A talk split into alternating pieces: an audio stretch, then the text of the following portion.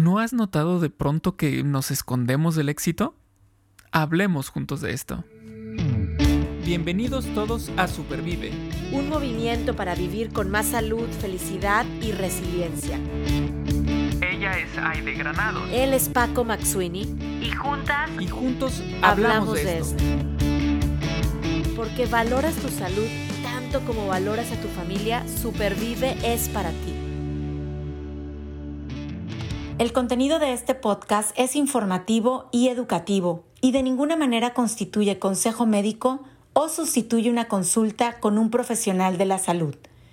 Las opiniones expresadas por nuestros invitados son personales y su aparición en nuestros programas no implica un respaldo a ellos ni a ninguna entidad que representen. Los puntos de vista de nuestros invitados no reflejan necesariamente el punto de vista de Rosa es rojo y de Supervive.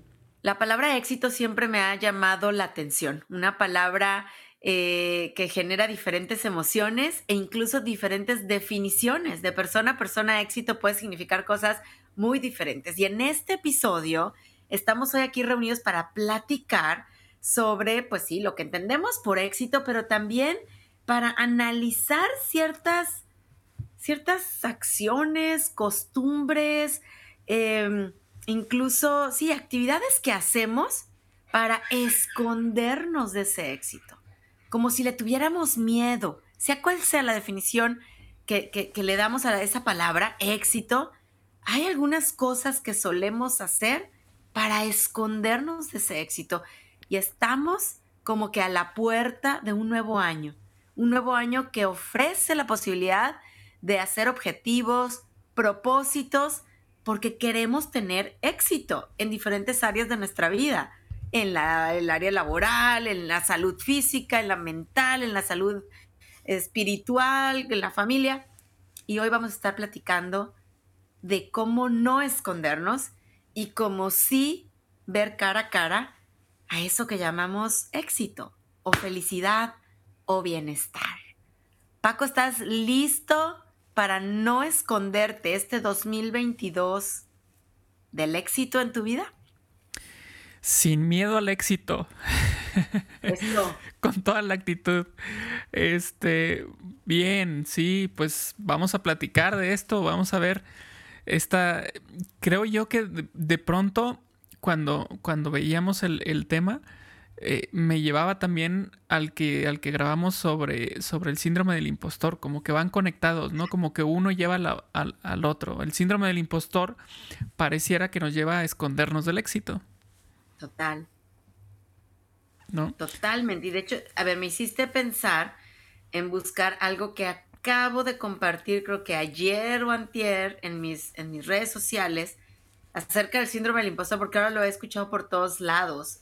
Eh, justamente de Adam Grant, que ah, decía que el, síndrome del impostor es una... Es, es, una paradoja. A ver, es una paradoja, ¿verdad? Porque dice, otros creen en ti, pero tú no crees en ti. Entonces, dice, ¿qué te hace llegar a pensar que lo que dices de ti mismo es cierto, ¿no? O sea, ¿por qué te crees que no puedes? Entonces, justamente lo que vamos a estar platicando ahorita es cómo no escondernos de ese éxito, que ese éxito, la definición que tú le des, pero que está muy ligada al tema de felicidad y de bienestar. Em, y, quisiera decirle a todos los que nos están escuchando, Paco, que vamos a estar, em, pues, escarbando, vamos a decirlo así. Eh, ya escuché unas risitas por ahí. es que Max está viendo algo y está risa y risa. Pero Dile que se venga para que nos hable del éxito. Ah. Me encanta escucharlo feliz, por cierto, Max. Eh, a mí también. Pero bueno, vamos a estar basándonos en un libro eh, de una autora que se llama Tara Moore y artículos, por supuesto, que se llama Jugando a lo Grande o Playing Big en inglés, los que pueden estar viendo acá. Y, bueno, pues ella habla en uno de sus capítulos de estas estrategias en las cuales nos escondemos.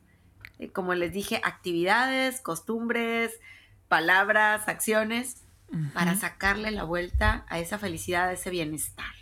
Así es que Paco, vamos a ver seis estrategias y como estamos a la puerta de un nuevo año en el que justo ponemos objetivos, propósitos que queremos cumplir y alcanzar, ¿Qué te parece si analizamos cada una de estas estrategias para escondernos del éxito desde el punto de vista de un objetivo que tú te hayas propuesto en el pasado o que yo me haya propuesto, o bien que nos estamos proponiendo para el futuro? Muy bien. Muy bien. Creo que es, algo, algo retador. Pero venga. Sin miedo al éxito. Sin miedo al éxito, sin escondernos. ¿Cuál es la primera estrategia o actividad, frase con la que nos escondemos? La primera es, necesito esto antes de aquello, es decir, antes de, antes de hacerlo. Necesito esto antes de hacerlo, antes de obtenerlo, antes de animarme. Eso es algo muy común. Eh, incluso lo mencionamos también en el del síndrome del impostor, que muchas veces yo quiero correr un maratón, pero cuando tenga los zapatos adecuados. Y ya tengo los tenis y digo, ah, pero es que las agujetas tienen que ser tales y así nos vamos, ¿no? Entonces es algo más o menos así. ¿Tú tienes algún ejemplo que estés viviendo, hayas vivido? Pues sí, fíjate que yo leí este libro en el 2020 y, penosamente, voy a confesar, es casi, casi final del año del 2021 y sigo escondiéndome con el mismo objetivo en esta estrategia del en inglés le llaman this before that o esto antes que aquello, que es eh, escribir un libro. Entonces yo, yo tengo mis objetivos, eh, mi plan de acción, escribir un libro. Y ahí por ahí llevo lluvia de ideas y qué voy a hacer, pero siempre me detiene el, espérame tantito, pero necesito un doctorado, necesito validar mi maestría aquí en Estados Unidos no tengo las credenciales suficientes. Entonces, me detiene el esto antes de aquello. Es decir, hasta que no tenga estas credenciales, ah, me pongo a escribir y busco un agente y a ver dónde lo voy a publicar. Y me está deteniendo, Paco. No quiero que me detenga, por eso ahora lo digo públicamente. ¿Verdad? Muy bien. Ya, con eso, ya. Está, está en el internet vas a, vas a, vas a estar orgulloso de mí, van a estar orgullosos de mí porque hoy en la mañana, a las 2 de la tarde, tomé una clase de cómo publicar libros. Entonces, bueno, ahí, está. ahí voy, ahí voy. Ahí vas. No me quiero esconder en el this before o then that, esto antes que aquello. Ahí, ahí lo voy superando. Nomás termino este curso y verán. Nada más termino ese cursito y ya. A ver, Paco, ¿tú tienes algún objetivo de esto antes de aquello? Ah, esto antes de aquello. Uy, yo creo que históricamente he tenido muchos, pero, por ejemplo, ahorita hay uno así muy sencillito. Salir a andar en bicicleta. Me estoy preparando, me quiero preparar para, para Roser Rojo, para la carrera, ya sabes, este, que nos están invitando. Este, pero lo quiero hacer en bicicleta. La vez pasada lo hice caminando, caminando por todos lados. Eh, pero ahora pienso pues, agarrar la bicicleta. Pero tiene días que está ponchada. Entonces voy a andar en bicicleta cuando arregle las llantas. Y ahí estoy. Y han pasado los días, las horas, y no he llevado la bicicleta a que le cambien las llantas. Y por ende, no me he subido a la bicicleta. Y el tiempo sigue avanzando y pues no, o sea, tengo que, tengo que hacerlo, tengo que hacerlo. Pero bueno, ese es un ejemplo muy sencillo de una tarea muy fácil, o sea, no implica mucho, más que darme el tiempo de hacerlo y ya, ¿no? Entonces, bueno. Ahí está, Paco. 4 de diciembre comienza la carrera virtual Supervive. Así es que gracias por traerlo aquí y, esa bicicleta tiene que tener llanta, llanta lista. Sí, sí, sí. Esa es la primera estrategia. Esto antes que lo otro, ¿verdad? La segunda, ¿estamos listos? Venga. la segunda. La segunda, Tara dice que es diseñar en un pizarrón en blanco. Es decir, cuando tú tienes una idea, un propósito, un objetivo, ¿verdad? Para alcanzar el éxito y empiezas, imagínate este pizarrón blanco, ¿verdad? A ponerle todos los atributos, características, moños, ya sabes, ¿no? Adornos, eh, cerezas en el pastel. Dices, es que esto a nadie se le había ocurrido. ¿Cómo es posible, no?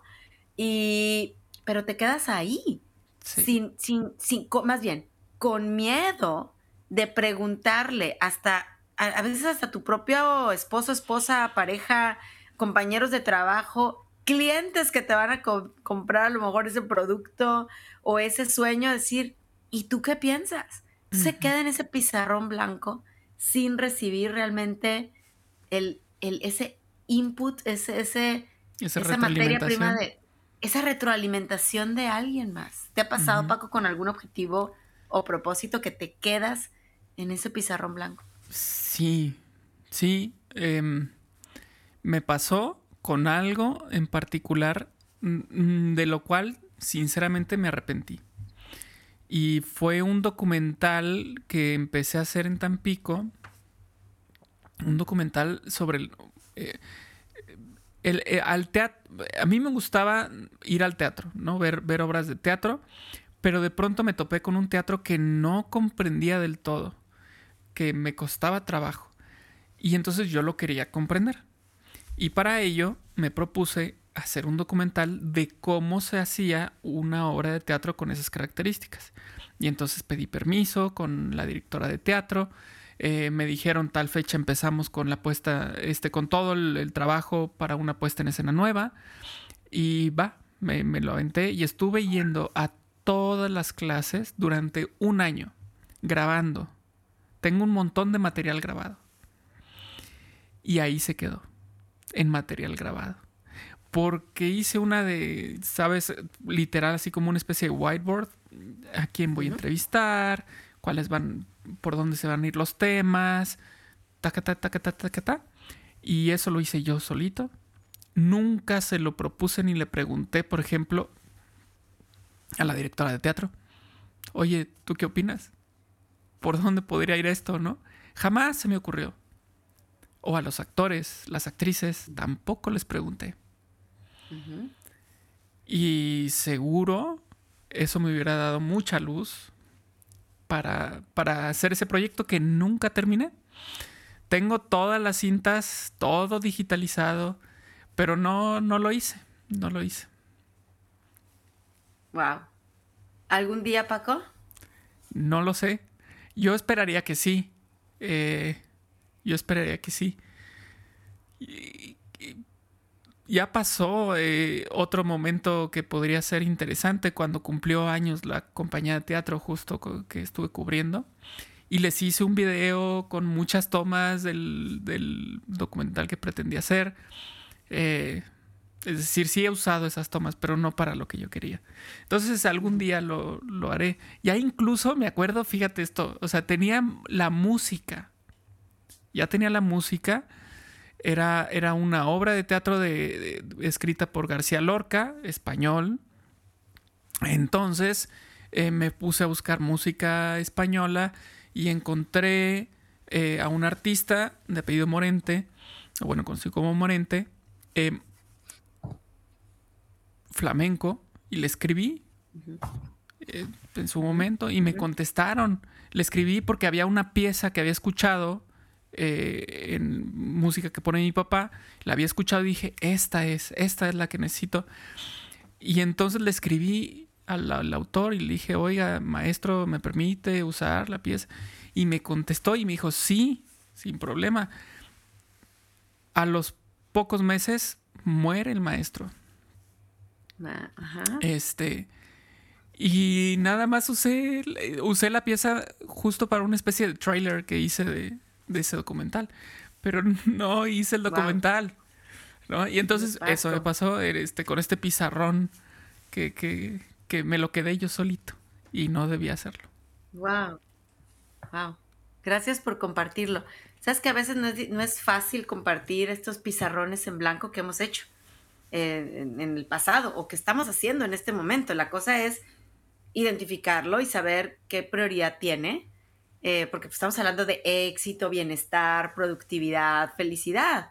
Y obviamente si suma tu bienestar y productividad, qué padre que pudieras agarrar ese pizarrón en blanco y que pudieras pedir ese input, ese feedback, esa retroalimentación y a lo mejor adecuar, a lo mejor no tiene que ser una mega película, investigación, pero algo que digas, este es el producto terminado después de este pizarrón en blanco, ¿no?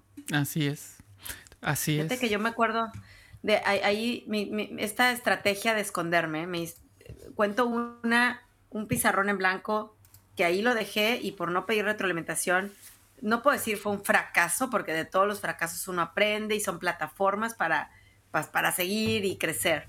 Eh, pero no salió como yo esperaba. Y otro pizarrón en blanco que tengo ahí y que a lo mejor en el 2022 estoy, voy a ver en dónde cabe como prioridad, lo puedo retomar. El primero fue hace unos 5 o 6 años que quise iniciar un, negocio de comida casera eh, saludable. ¿no?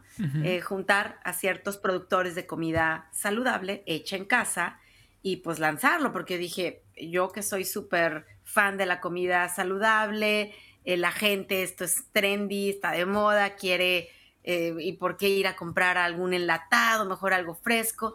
Y no, no me permití ver más allá de todas estas ideas increíbles, ¿verdad? Que según yo estaba recopilando. Em, cuando la ley en Texas estaba tremendamente restrictiva para el tema de producción en casa, de alimentos hechos en casa. Entonces, fue algo que no, que no prosperó, realmente debido a un tema de legislación, eh, feedback en, esa parte externa. Entonces, ahí quedó con unos grandes aprendizajes.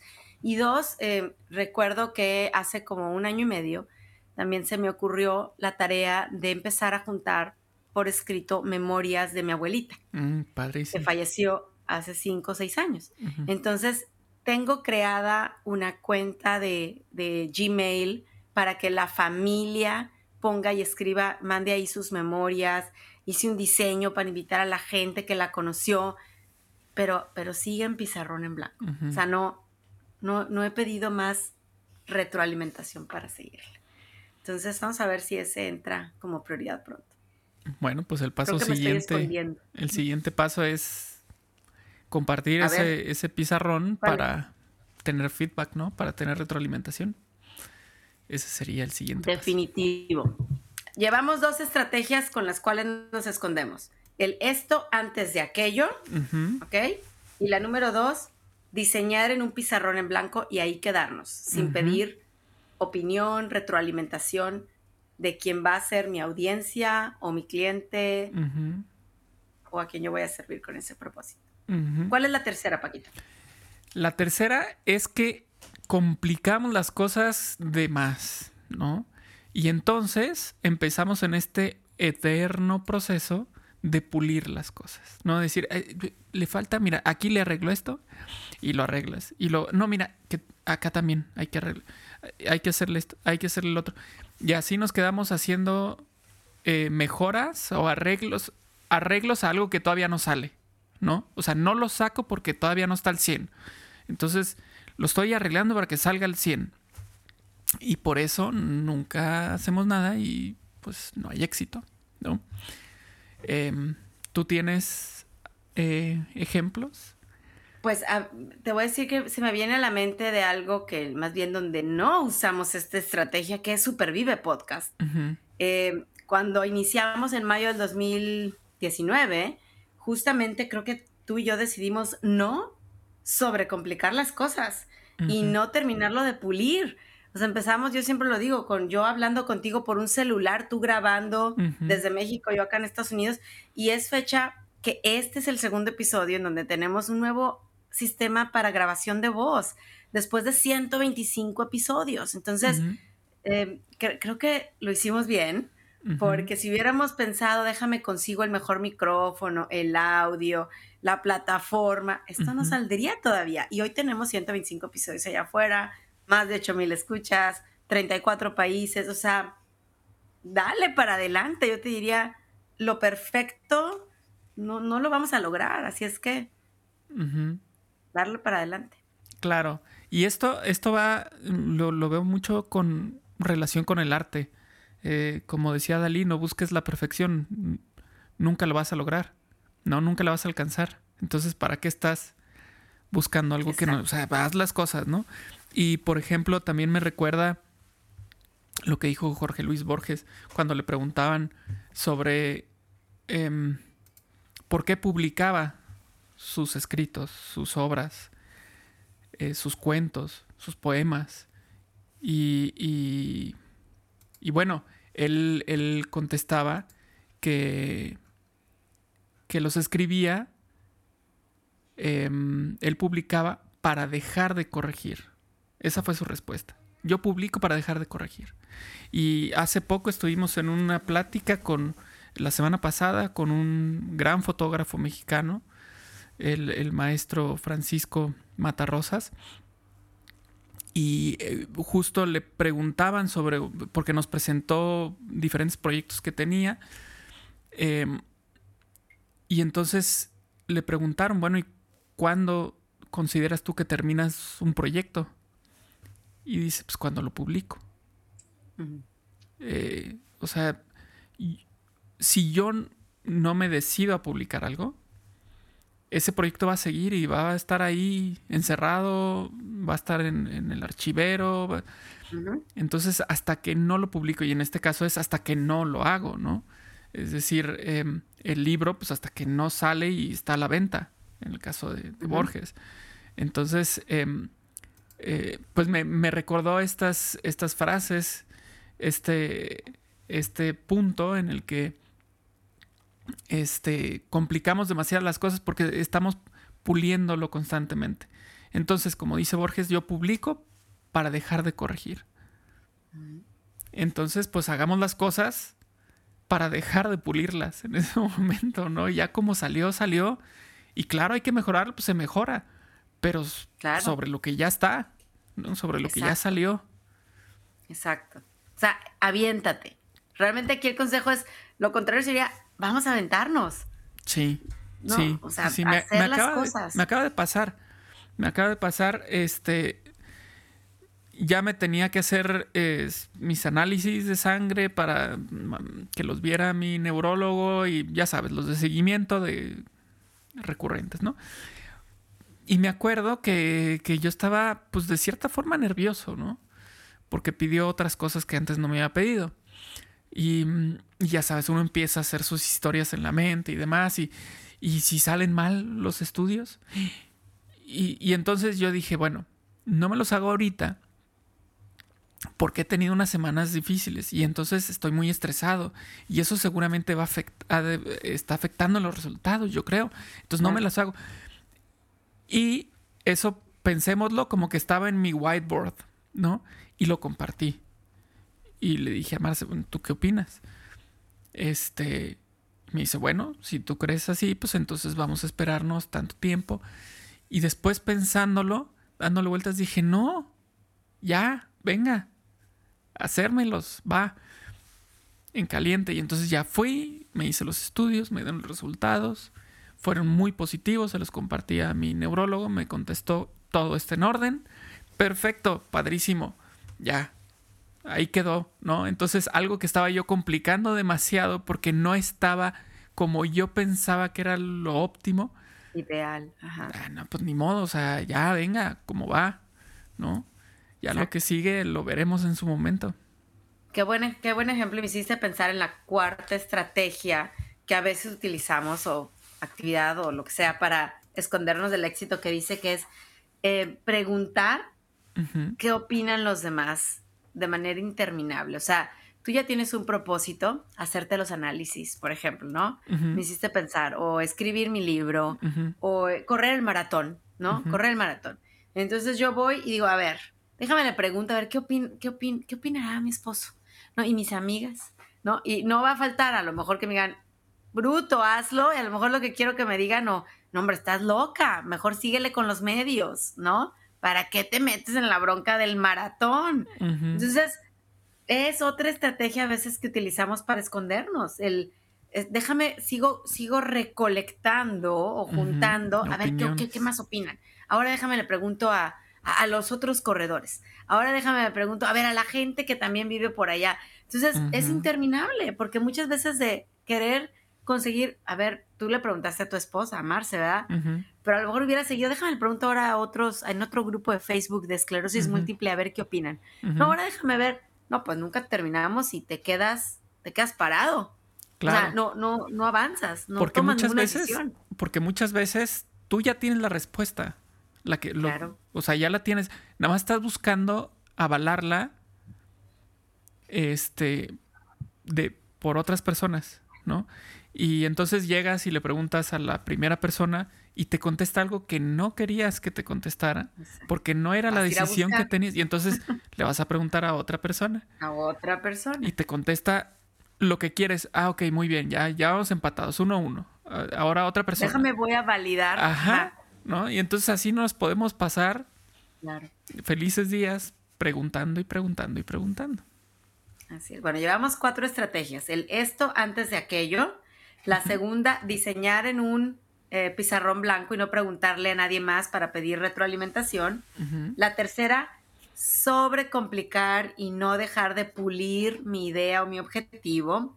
La cuarta, preguntarle a todo mundo. O sea, todo lo contrario, ¿verdad? De la, de la, de la segunda. Todo, a ver qué opinan. La quinta, ya son, son, son seis. ¿Cuál es la quinta, Paco? La quinta es que em, omitimos nuestra historia personal. ¿No? Nuestro, ahora sí que nuestro, nuestro camino andado. ¿No? Pensamos em, muchas veces que es poco profesional. ¿No? Este. Contar, eh, abrir. Eh, la discusión sobre temas personales, sobre vivencias personales, ¿no? Todo tiene que ser estrictamente profesional.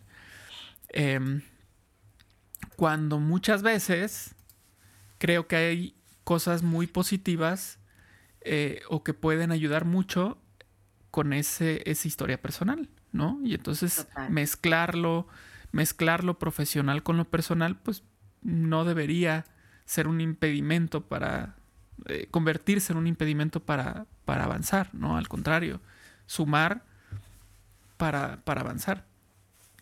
¿Tú tienes algún ejemplo? Eh, a ver, es que justo en el, les dije que hoy tomé un curso de, de para escribir libro, ¿verdad? Y estaban hablando, aquí está, dice que nos tenemos que creer el poder de nuestra propia voz, ¿ok? Dice, eh, eh, hablaban de own, o sea, como hazte dueño, aduéñate del poder de tu propia voz, porque lo tienes. Entonces, simple y sencillamente es no, no omitir esa parte de la historia. A mí hay, hay cosas que a veces digo, no, pero ¿para qué cuento de esto? ¿O, por qué voy a escribir de esto otro en, un artículo o en una opinión eh, que a veces escribo? No, esto, esto no, no es... A ver, es, es mi voz. Si, si hay una razón por la cual la quiero yo transmitir, hacerlo con esa seguridad y es, entender que mi historia pues forma parte de quién soy y del mensaje que yo quiero comunicar, incluso del objetivo que yo quiero alcanzar. Entonces omitirlo pues no, no, no, me, no me deja nada bueno. Hacer, hacerme creérmela, ¿verdad? De mi propia voz, pues creo que me da ese sentimiento de seguridad para alcanzar mejor mis objetivos. Claro, claro, incluso yo creo que em, igual como con el síndrome del impostor, em, lo conecto esto con el, por ejemplo, en tu caso, escribir un libro, ¿no? Tú quieres escribir un libro, eh, pero de pronto te topas con este punto y dices, híjole, la historia personal, no, no la quiero meter ahí.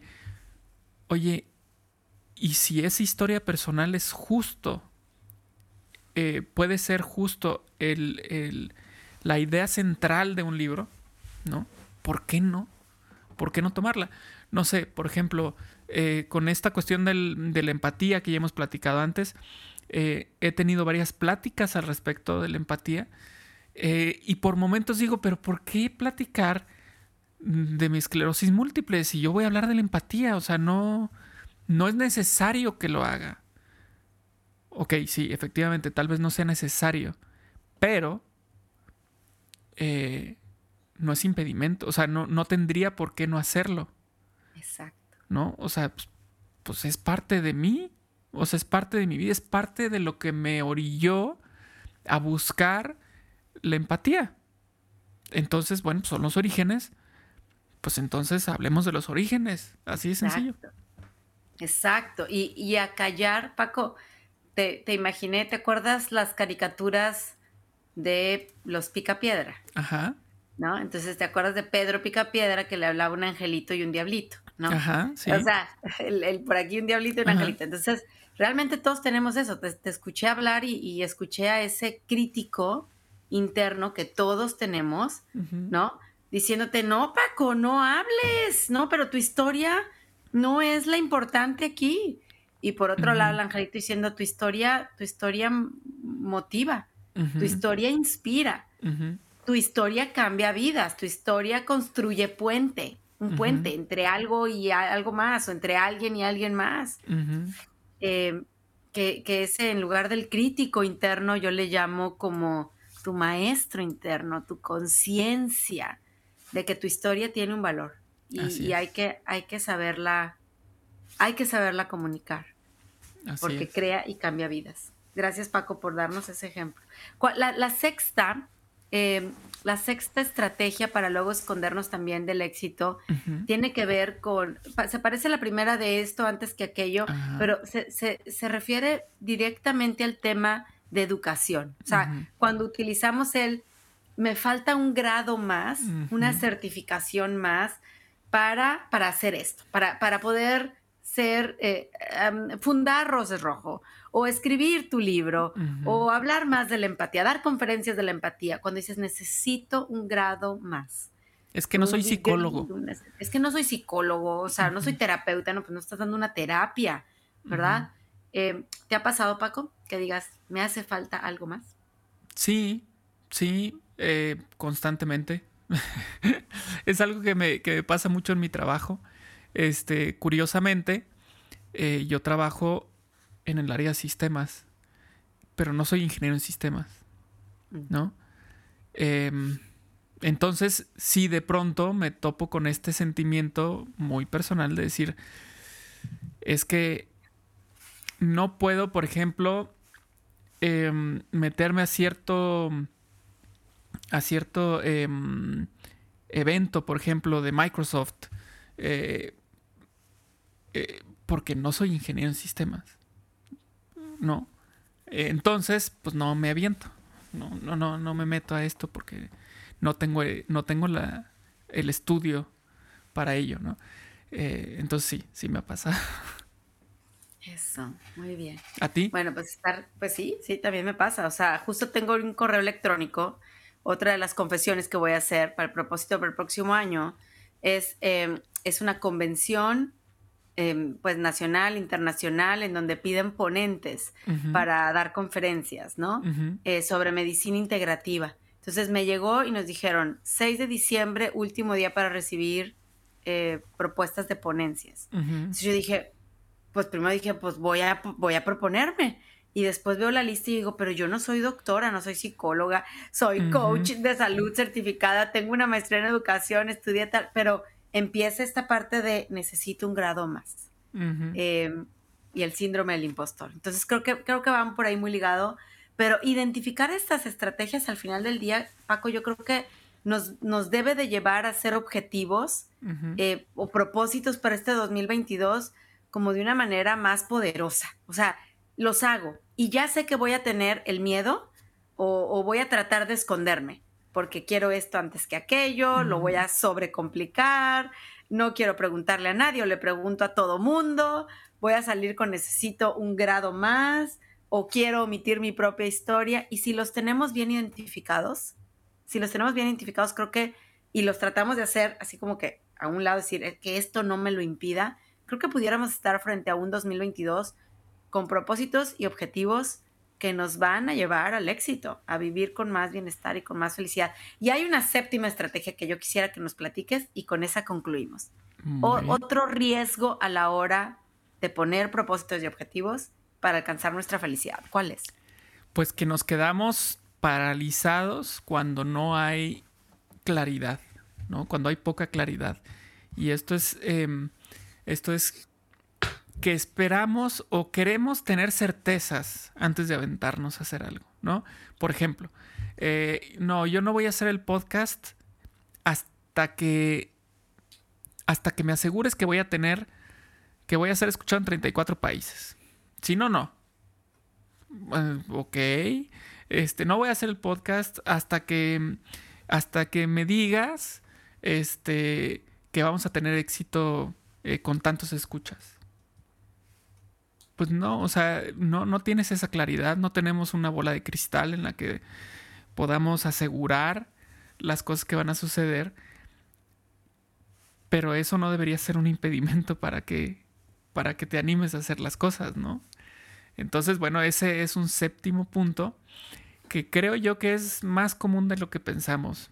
Eh, si pensamos en, en proyectos que se quedaron en el tintero, reflexionemos sobre cuántos de ellos se quedaron porque no teníamos la claridad que pensábamos que necesitábamos cuando en realidad mm, tal vez no lo necesitamos.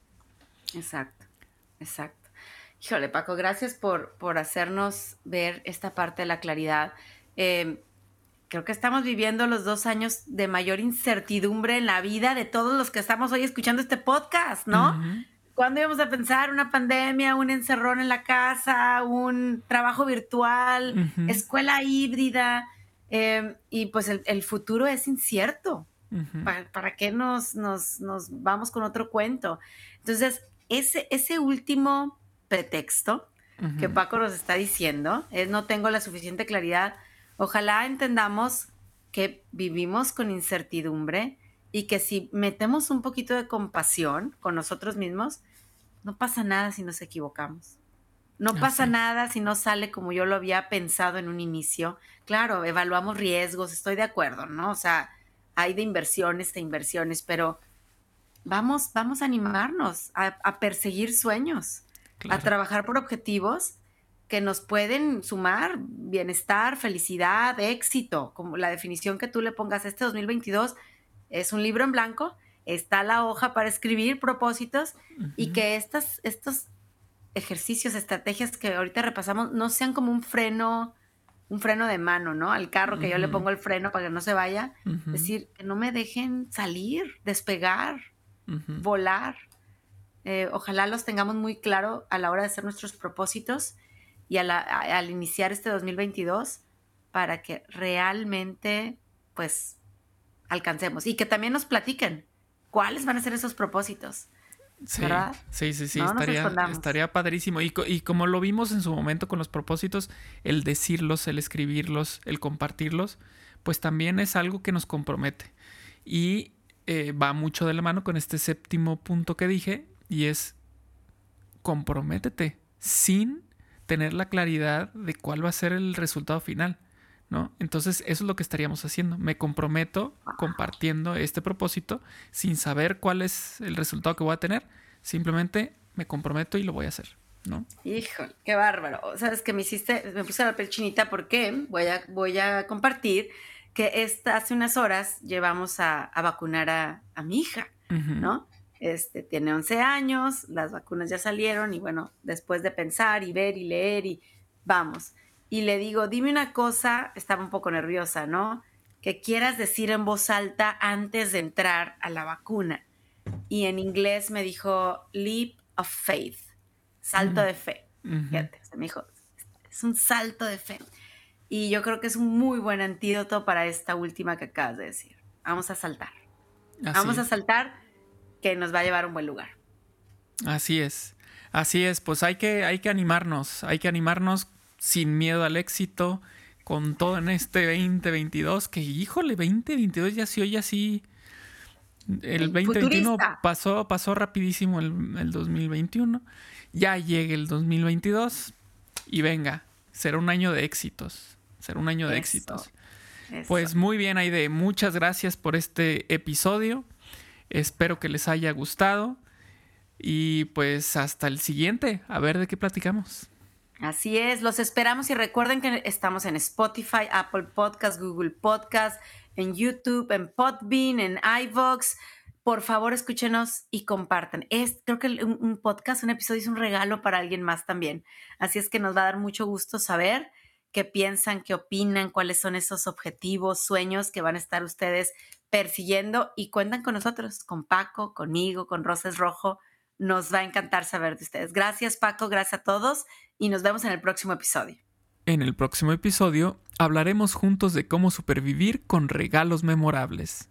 Supervive es posible gracias al apoyo de Communities Foundation of Texas.